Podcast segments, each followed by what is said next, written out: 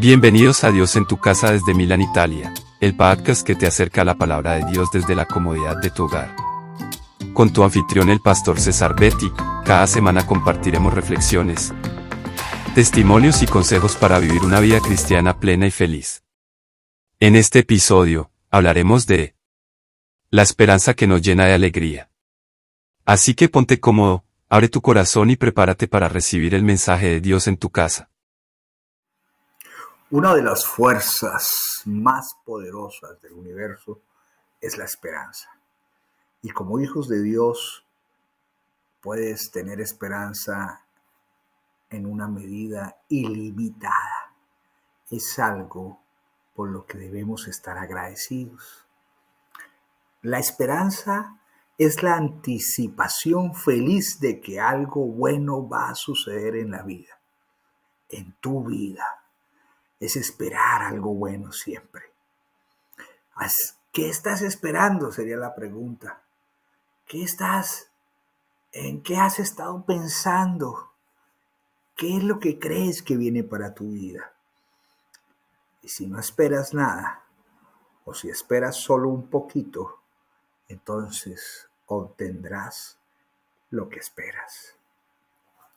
Siempre he dicho, prefiero creer mucho y obtener la mitad que creer poco y obtener todo ese poco.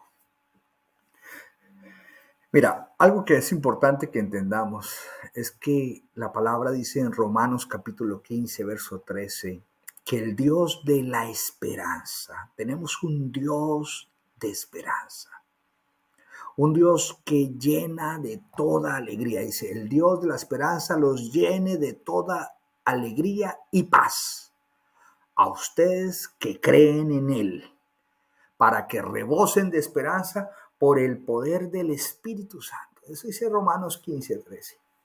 Así que tenemos un Dios de esperanza, un Dios que nos da alegría y paz cuando esperamos en Él. Nosotros que creemos en Él, dice la palabra, los que creemos en Él. Eh, ahora, si hay personas que no creen en Dios, y, y este es el problema, cuando la gente no cree en Dios, entonces no tiene esperanza. Porque puede esperar en el hombre, puede esperar en, en, la mujer, puede esperar en el gobierno, puede esperar en cualquier cosa, pero cuando ponemos nuestra esperanza en Él, no nos vamos a equivocar, porque cuando rebosamos de esperanza, rebosamos de esperanza por el Espíritu Santo. El Espíritu Santo hoy está contigo y te está llenando de esa esperanza, porque es la fuerza más poderosa que existe. Y tú como hijo de Dios puedes tener esa esperanza ilimitada. Y por eso debemos estar agradecidos. Dios quiere que confíes en Él, que tengas una feliz expectativa de algo bueno. Si te encuentras en una situación difícil, espera que va a cambiar. Y si estás en una buena situación hoy, espera que mejore más. Dios es un Dios de esperanza. Dios está en tu casa.